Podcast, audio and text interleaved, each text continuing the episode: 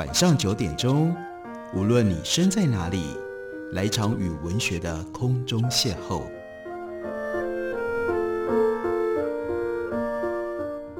杨照谈书，邀您一同遨游文学世界，认识古今中外的经典之作。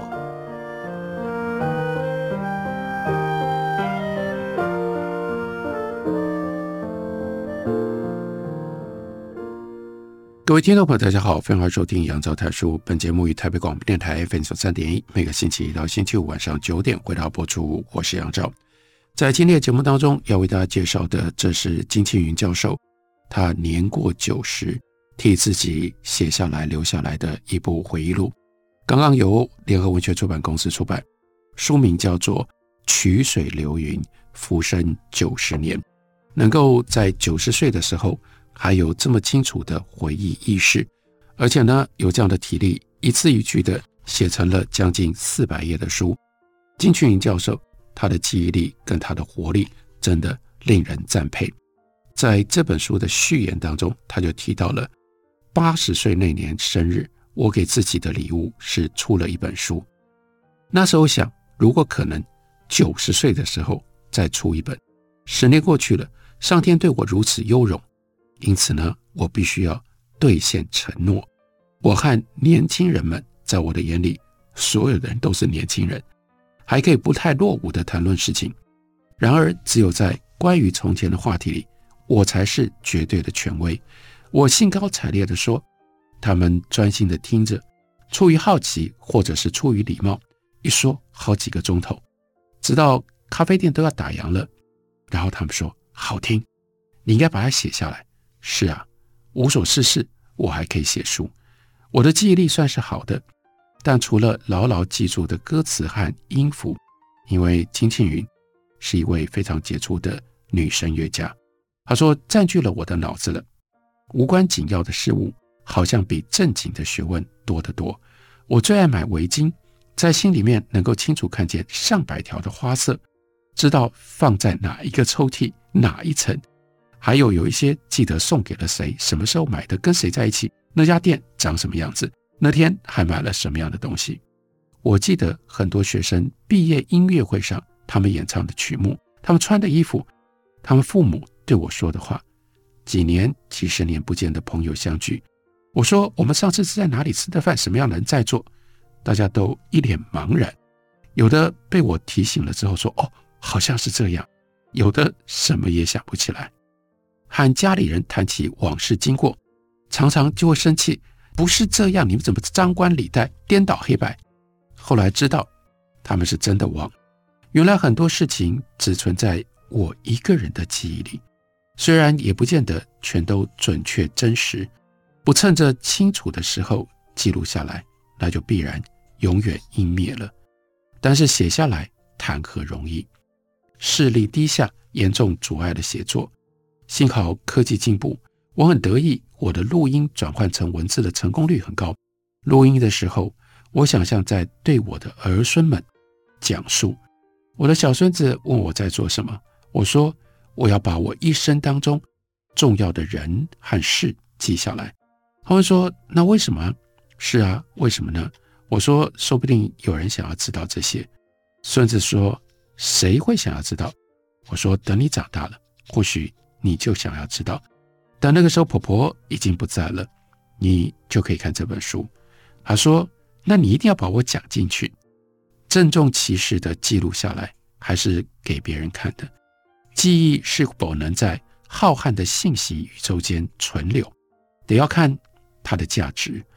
我怕对我无价的记忆对别人毫无意义，然而我没有选择，这是我唯一的人生。”唯一的人生，在回忆当中有几个重点，其中的一个重点是金庆云如何用他自己话说：“身为济南人，最后终成台北人，那就是来到了台湾。”我们看到在这本书里面，他先提张爱玲一九六一年访问台湾，写了《重返边陲》，后来读到很伤了台湾一些人的自尊，包括金庆云自己在内。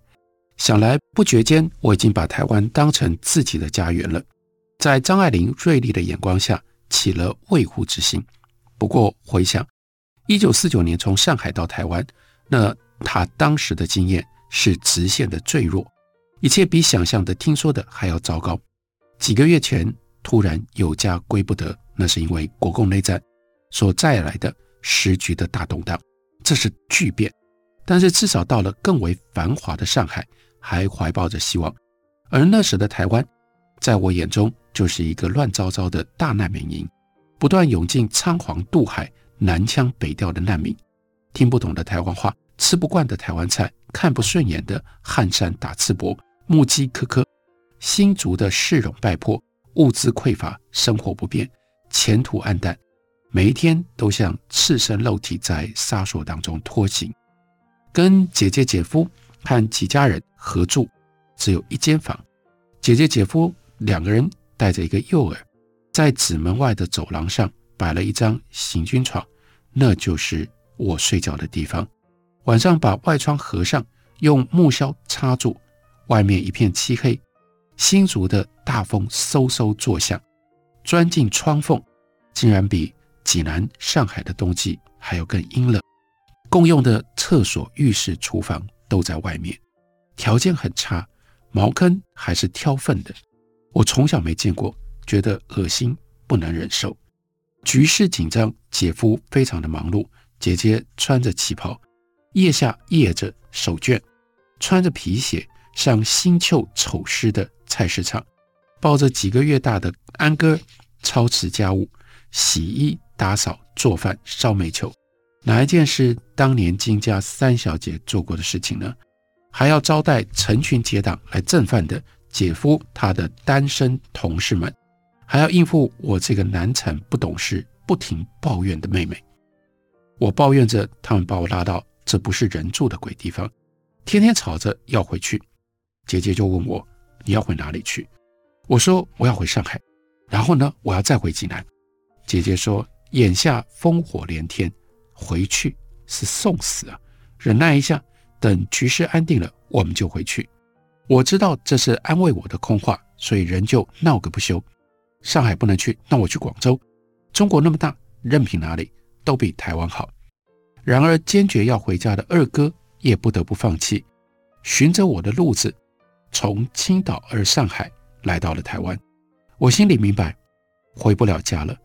那个时候，我俩好不容易从上海到了青岛，离济南咫尺天涯，都回不去，何况是从台湾呢？所以不知道局势何时会稳定，稳定在什么样的局面？国民党江河日下，眼看着一批批撤来的部队，大势所趋，可想而知。从一九四八年底到台湾，大半年时间没有学校可以上，成天窝在家里，烦躁不堪。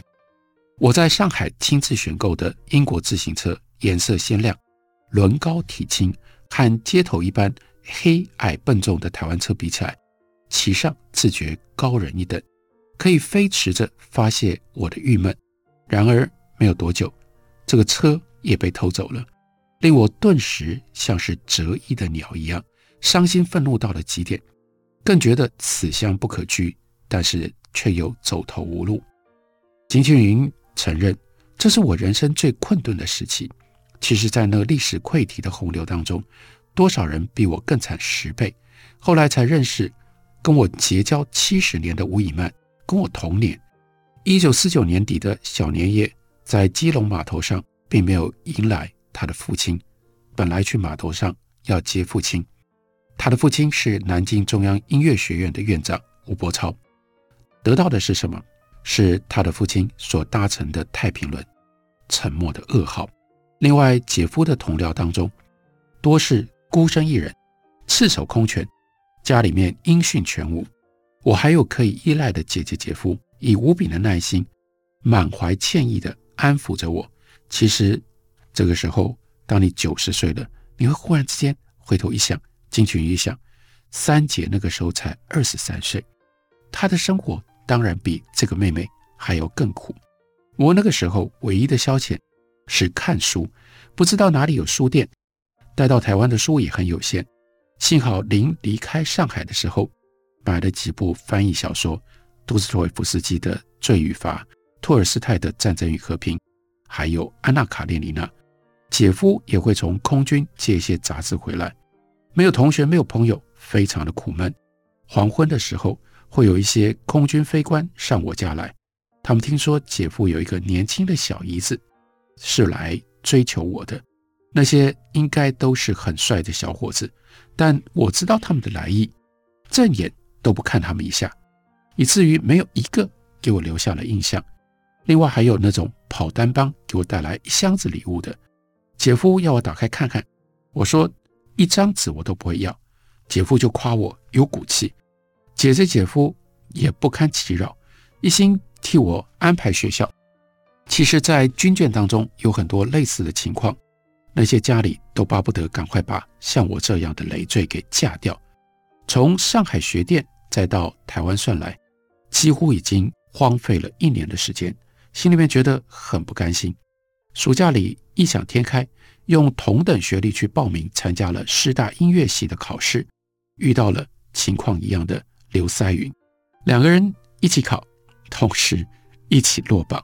刘塞云在二零零零年过世，匆匆的有二十年过去了。后来金庆云在新竹女中插班高三，带我去看学校的时候，我也很不满意，我觉得那个学校小门小户。虽然球场礼堂还算齐备，比上海他所念的那家学店强多了，但是没有他自己原来念的齐鲁中学来的气派。但姐夫说，新竹女中已经是新竹最好的女校。脚踏车被偷了之后赌气，另外也没钱去买好车，为了上学，还是从空军的眷属那边买了一辆旧车。新竹的风大，每次快到学校经过城楼的时候，裙子会被吹起来，觉得很难看，很丢脸。班上有四十几个同学，大多是本省人。学校禁止讲台语，但他们彼此平时说话还是都用台湾话。金庆云当然听不懂，而他们说国语很生硬，很吃力。看我们外省同学高谈阔论，也插不上嘴，难免隔阂。每天中午吃便当，台湾同学都用盖子遮着吃，安安静静。不像外省同学间，你吃我一口，我吃你一口，当然大家都不会有什么好菜。这两者有明显的习惯差距。在那个年代，多数台湾同学因为国语不流利而很吃亏，外省同学因为能够说国语就自觉高明。结果是，所有的台湾同学都学会了国语，而外省同学像金庆云就没有学会台语。这是金庆云写在他的回忆录。曲水流云，浮生九十年当中，对于刚来到台湾的感受，他很诚实的记录。我们休息一会儿，等我回来继续聊。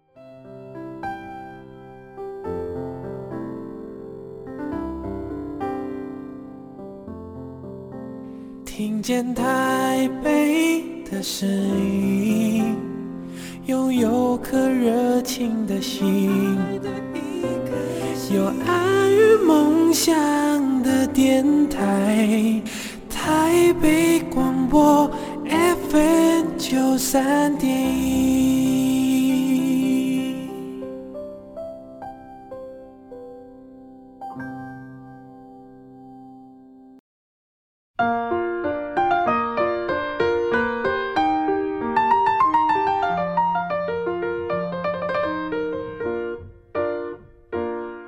感谢您继续收听《杨照谈书》。本节目以台北广播电台 FM 九三点一，每个星期一到星期五晚上九点，为大家播出到九点半。今天为大家介绍的是金庆云的回忆录《曲水流云，浮生九十年》。九十年的生命当中，其中另外一个重要的转折，那就是到了台北。他曾经在高雄女师当了十三年音乐老师，但是后来高雄女师的罗校长他调任。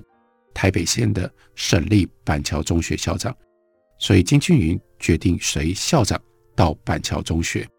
我们看金庆云的回忆说，当时在台北住在杭州南路，要到板桥中学很远，搭二十路公共汽车到博爱路转客运车，越过淡水河，教了十三年的女校还都是听话安分的师范生，但是这个时候。来到了男女同校不同班的高中，大不相同了。高二调皮的大男孩们看到来了一个三十几岁的时髦女老师，就爱说一些玩笑话。板桥中学是台北五省中之一，学生的程度不错，以升学为重，自然不能够把音乐拉到像在高雄女师那样的高度。来了一年，板桥中学在合唱比赛当中拿到了台北县冠军，学生也就对我服服帖帖了。接下来，我们来看他回忆到。他遇到的一些人，他遇到了一个特别的学生，叫师姐。他说：“我中午多半都在学校的办公室里吃带去的三明治。师姐总是大剌剌的到办公室来找老师聊天。一般男生看到老师都是避之唯恐不及。师姐聊的都是音乐、戏剧、电影、舞蹈、文学。坐在我办公室对面的教国文的朱老师拿师姐的作文给我看，他的感觉敏锐。”想象力丰富，显然是有艺术天赋的。师姐这种巴结老师的行径，让同学看不上眼。我上课问谁来帮我放唱片呢？班上同学就起哄：“师姐啊，当然是师姐啊！”她从后排跌跌撞撞走上前来，一路被同学又绊又推，嘴里嘟嘟囔囔：“我就我，有什么了不起？”单是他这种不在乎旁人眼光的我行我素，就让这个老师。刮目相看。放学的时候，师姐多半跟老师一起搭车回台北。不过，师姐家里住在中和，其实根本不顺路。看来她家境不是太好，父亲已经过世了。其实他几乎没有听过音乐会，也没听多少唱片，没有学过任何的乐器或者是音乐理论，甚至音乐家的故事都还是从我这里听去的。可是，就从这些有限的音乐经验里，他就有深刻的感触，讲出了一篇自以为是的大道理。师姐对音乐的领悟，全部都来自于本能。师姐的艺术天分不止于音乐，她会替她妈妈烫头发，替她的姐姐选布料。她眉飞色舞地向我描述她去看黄忠的现代舞，他去看柯希杰的摄影展。后来，他还偷偷地跟崔荣荣学现代舞。把舞衣藏在同学的地方，不敢带回家。他还上台参与了一次演出，他是唯一的男舞者。金庆云说：“我和师姐的两位初中同学一起去看，没有太多的感觉。一个同学说，师姐穿那个绿色紧身衣像一只螳螂，真的很传神。那个时候师姐太瘦了。师姐这样的一个感性远远高于理性的人，竟然随着风潮。”要考甲组理工科，我觉得不可思议。果然联考落榜了，所以老师就劝他考虑学音乐，也愿意免费教他钢琴。我以自己为例，要他勇敢的去选择自己喜欢的道路。那时候我住在婆婆家，他来上课，一家人都觉得好笑，怎么一个大男生这么晚了都已经考大学了才开始学钢琴？那剧场杂志就是师姐。借给金庆云看的，他从一个初中同学那里借来的。师姐经常夸赞那个同学如何聪明，感觉如何敏锐。不久我就认识了他。剧场这个杂志介绍 Samuel Beckett，介绍 Pinter 的戏剧，介绍高达、Honai、楚浮的现代电影，让我这一个自认资深的影迷大开眼界。那些我从未听说、看不太懂，甚至看不下去的剧本，他们讨论的观念。和我熟知的话剧或者是电影迥然不同，就像走进了一个幽暗的森林，一路发生着各种出乎意料的声音和影像、对话和情节。断了气，四百集，去年在马伦巴，还有《广岛之恋》，那是居哈斯的电影。居哈斯他在七十岁的时候，他还写了自传小说《情人》，得了法国的龚古尔奖，后来拍成电影。师姐的作品。渡河三部曲之一《夜从河面降临》，意象就来自于《情人》这本书中的文字。读着这些剧本或者是介绍，我想象不出能拍成什么样的电影。就像穿过了树林，仍然说不出路径在哪里。这些电影必须要等到金庆云后来有机会到欧洲才真正看到。我意识到，原来现代的艺术大不相同了。我是不是在闭塞的小圈子里？待得太久了呢，其实，《剧场》杂志这个把现代主义引进台湾的同人杂志，当时甚至到今天关心的人都很少。而我之所以能够接触到，竟然是通过两个十七岁的高中学生，他们对于艺术的好奇跟热情，让我似乎回到了充满梦想的从前。这是剧场跟现代电影。下一段，他回忆他的一位同学，那是跟台湾的电影有非常密切的关系。一九六七年，白景瑞从意大利留学四年回来。那可是台湾第一个正牌的意大利学院导演，《即墨十七岁》正在上映，柯俊雄、唐宝云主演，叫好又叫座，得了金马奖最佳导演奖，还有其他许多奖。我去看了，电影热闹，色彩缤纷，想起我们当年共同痴迷的一九五零年代的黑白片，只觉得距离遥远。的确，距离我认识白景瑞。已经过去了十七年，他电影里的十七岁属于另外一个时代。白景瑞问我电影怎么样，我说还好，没上你的当，没做明星梦。这个时候，我们谈起意大利导演安东尼奥林的《单车失窃记》、《欲海含羞花》、维斯康提的《洛克兄弟》、费里尼的《八又二分之一》，还有意大利式结婚那样的喜剧，又聊到了白先勇的小说，同样也叫做。寂寞的十七岁，另外一位女作家十七岁的季季写出属于十七岁的。白景瑞叹了一口气说：“唉，我何尝不想拍那样的电影？但是观众必须要能够接受啊！而且就这样的一个题材，剧本还一改再改才通过。要想拍电影，不能不向现实妥协。在那个诸多限制的年代，很难拍出自己的理想。白景瑞电影。”就是当时台湾电影的代表作了。凭着对理想的执着，白景瑞真的成了一个导演。金秀云说：“我对电视上的连续剧，无论是台湾的或美国的，都缺乏兴趣。最喜欢的是英国人拍的灵异剧情，而走进黑暗的电影院是通往外面世界的一条密道。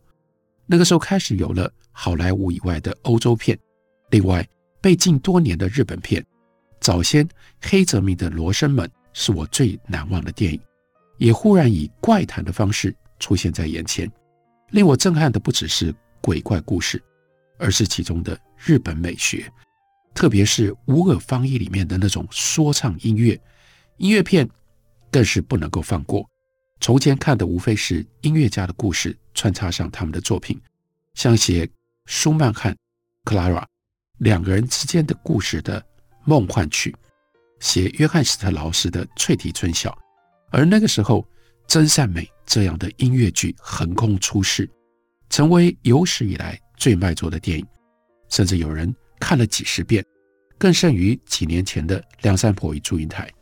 电影里面就像童话那样天真无忧，亚瑟王故事拍出的《奉公解美录》（Camelot） 则让人为之低回。法国片。秋水伊人，有声皆歌，完全把现代人的现实生活放进色彩构图和音乐的魔幻世界里。他说：“我看完，只觉得爱情之虚妄，仍然不由得迷上了法国的浪漫。